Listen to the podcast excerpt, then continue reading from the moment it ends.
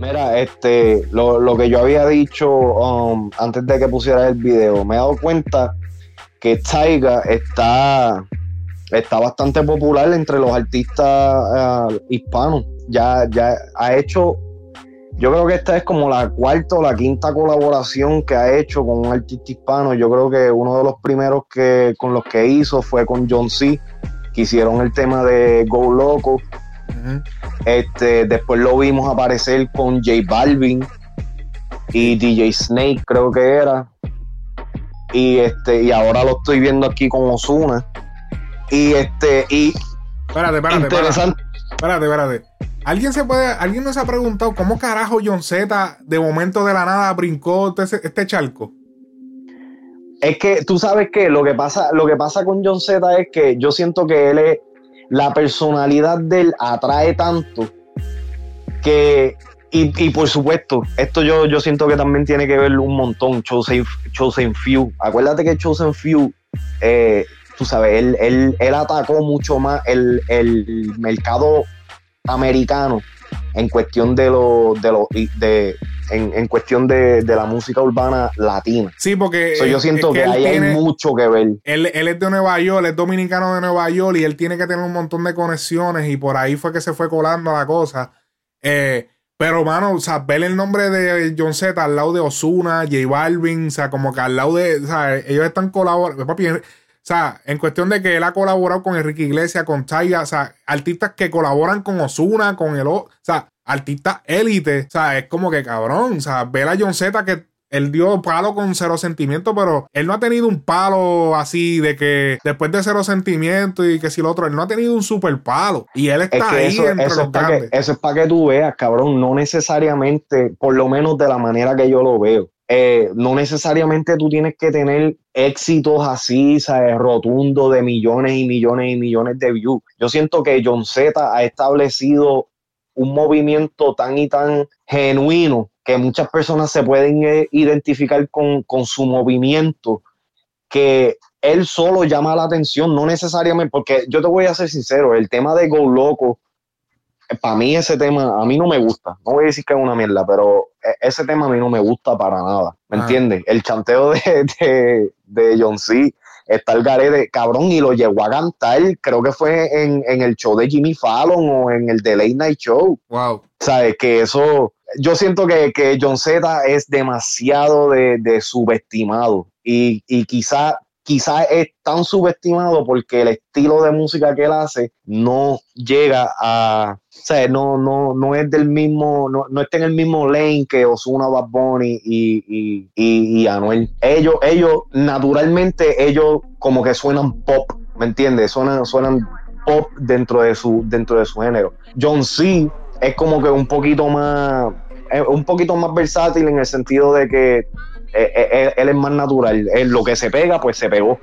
¿Me entiendes? Y yo lo, yo lo, yo lo caracterizo mucho con Leo Wayne.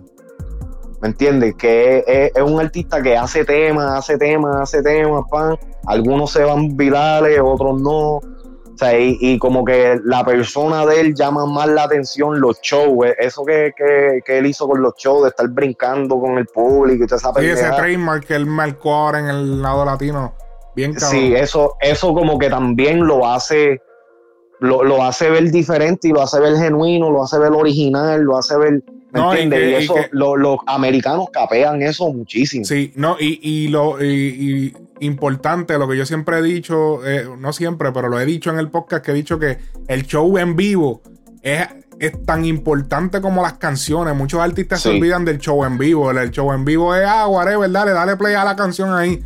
No, el show en vivo es muy importante porque precisamente cuando tú tienes un fanático que paga para sentarse en una silla o pararse en un VIP o pararse en una discoteca a verte ahí, o sea, eso tú tienes que valorarlo muchísimo y muchos artistas no lo valoran.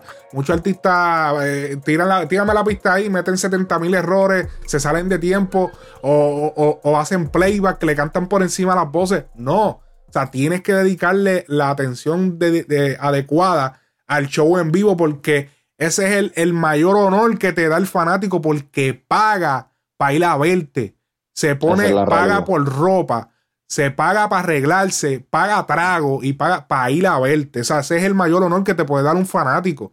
Y tú no puedes dar un. Y eso es lo que pasa. Aparentemente, yo no he estado en un show de John Z, pero aparentemente el show de John Z está bien cabrón, es bien enérgico. Eh, él tiene el muñeco bien grande que, canta con él. Él se tira para el, público. El cabezón. Sí, ponen, ponen un bote. He visto ocasiones que ponen un bote y él se tira encima del bote y el bote va por encima de todo el público. Tiran una bola. Que si esto, esto también, eh, ya saliéndonos del show en vivo, esto de que él, lo, de la marihuana, que él vende su hoja, él tiene su línea de ropa, él va a hacer una película. O sea, son muchas cosas que, que porque él se, porque muchos artistas del género, ah, fuman pasto y fuman marihuana, pero entonces tú los ves en, su vida artística, pues no lo, no lo presenta ni nada. No, John Z, donde quiera que va, papi, puede ser, lo puede entrevistar Don Francisco y John Z habla de marihuana. No, papi, que yo fumo, que si esto, donde quiera que va, a él no le importa. Y, eso es algo que. Aquí vemos, aquí vemos también, eh, pero otra vez, aquí vemos algo en John Z que es lo que lo caracteriza, es lo que lo, lo pone aparte de, muchos otros artistas sin tener reconocimiento al nivel élite, como tú dijiste, como Bad Bunny, Ozuna y Anuel.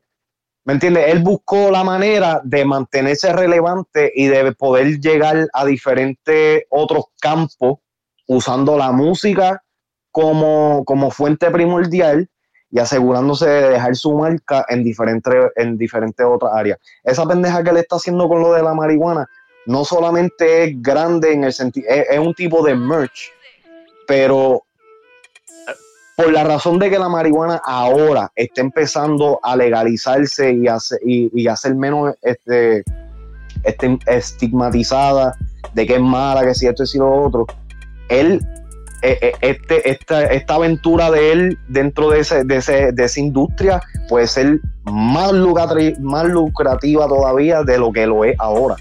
¿Me entiendes?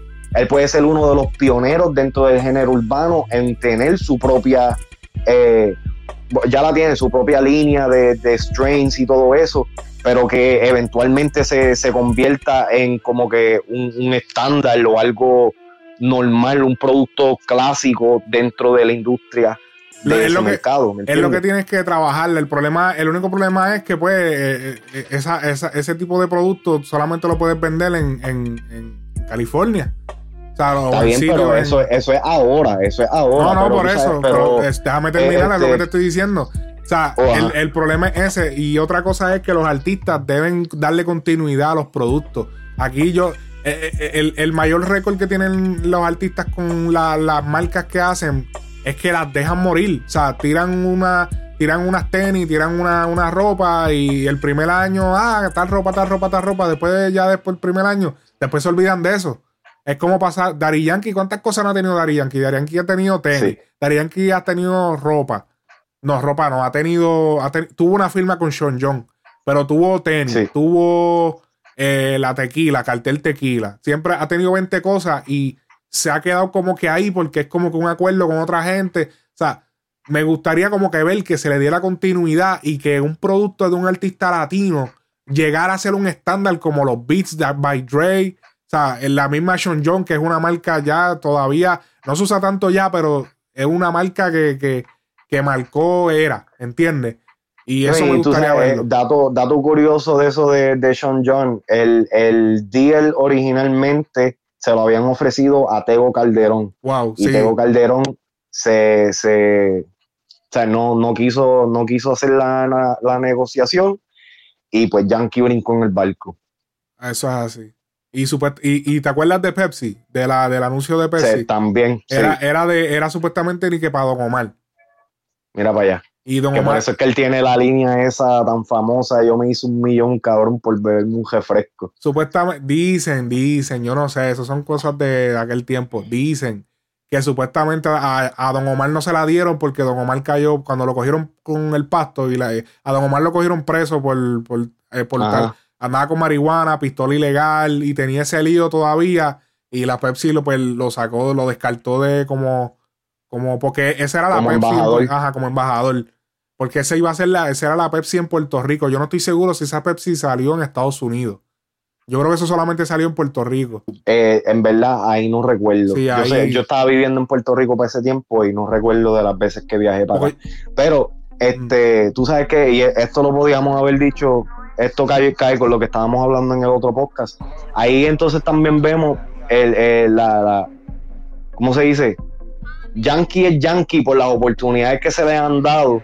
O sea, que, él, ha, él ha tomado de ventaja y se, ha aprovechado de, ese, ese, momento, hace lo que tiene que hacer, capitaliza y vámonos que es tarde. ¿Me entiendes? Otros artistas, si, si Tego Calderón quizá hubiera cogido el contrato con Sean John, quizá el nombre de Tego quizá fuera hasta más grande ahora. O sea, esto sin quitar el mérito a Yankee y a, lo que representa su música y igualmente con Tego y Don Omar, ¿me entiendes? Pero estos, son, puntos claves dentro de, dentro de la carrera artística, donde literalmente, tú sabes, son oportunidades que te pueden hacer, te pueden joder o te pueden mantener. Y Yankee, pues, ha usado esas oportunidades para seguir creciendo a través de, los tiempos.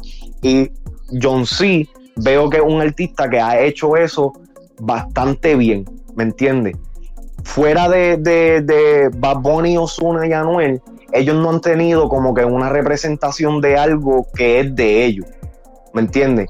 Eh, Anuel quizás con lo de Real hasta la muerte, eh, con lo de Real hasta la muerte, ahora lo están este, mercadeando un poquito más el, merchandise y todo eso. Este, pero John C, como que yo siempre lo he visto que lo ha hecho desde el principio. Sí, lo que pasa es que lo de Real hasta la muerte, yo siento que lo están vendiendo como un simple merch.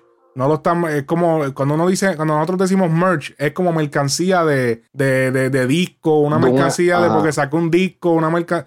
Cuando tú trabajas, cuando tú haces una marca, tú tienes que invertir en, en, que toda, por ejemplo, como lo que hizo Balvin con Guess, lo de J Balvin, que J Balvin le envió una caja de ropa a todas las figuras importantes del género urbano. Todo el mundo recibió una caja de, de, de, de, ropa de, Guess de Guest by, de, de J Balvin. Así que es. Lo mismo hizo con las tenis. Exacto. Tú tienes que ponerle a todo el mundo eso en la mano. Tú no puedes, ah, ponérmelo yo y ya. Tú tienes que invertir en, en ok, hay que llevar esto, hay que, mano, vamos a regalarle a la gente, vamos a empezar a regalarle para que la gente se la pegue a poner y la moda se empiece a pegar. Y así, ¿entiendes? Eso es lo que tienen que hacer, ese tipo de inversiones, lo, que, lo mismo que hizo Balvin pero ellos no están haciendo eso, ellos lo que están es vendiendo un merch, o sea, vendiendo mercancía, una tacita, una de esto, no. Creamos una marca, una cultura detrás de, esa marca. Así que es eh, súper duro. Aquí vamos a dejar el podcast eh, hasta el próximo episodio. Así que nos vemos en la próxima. Esto ha sido Frecuencia Urbana.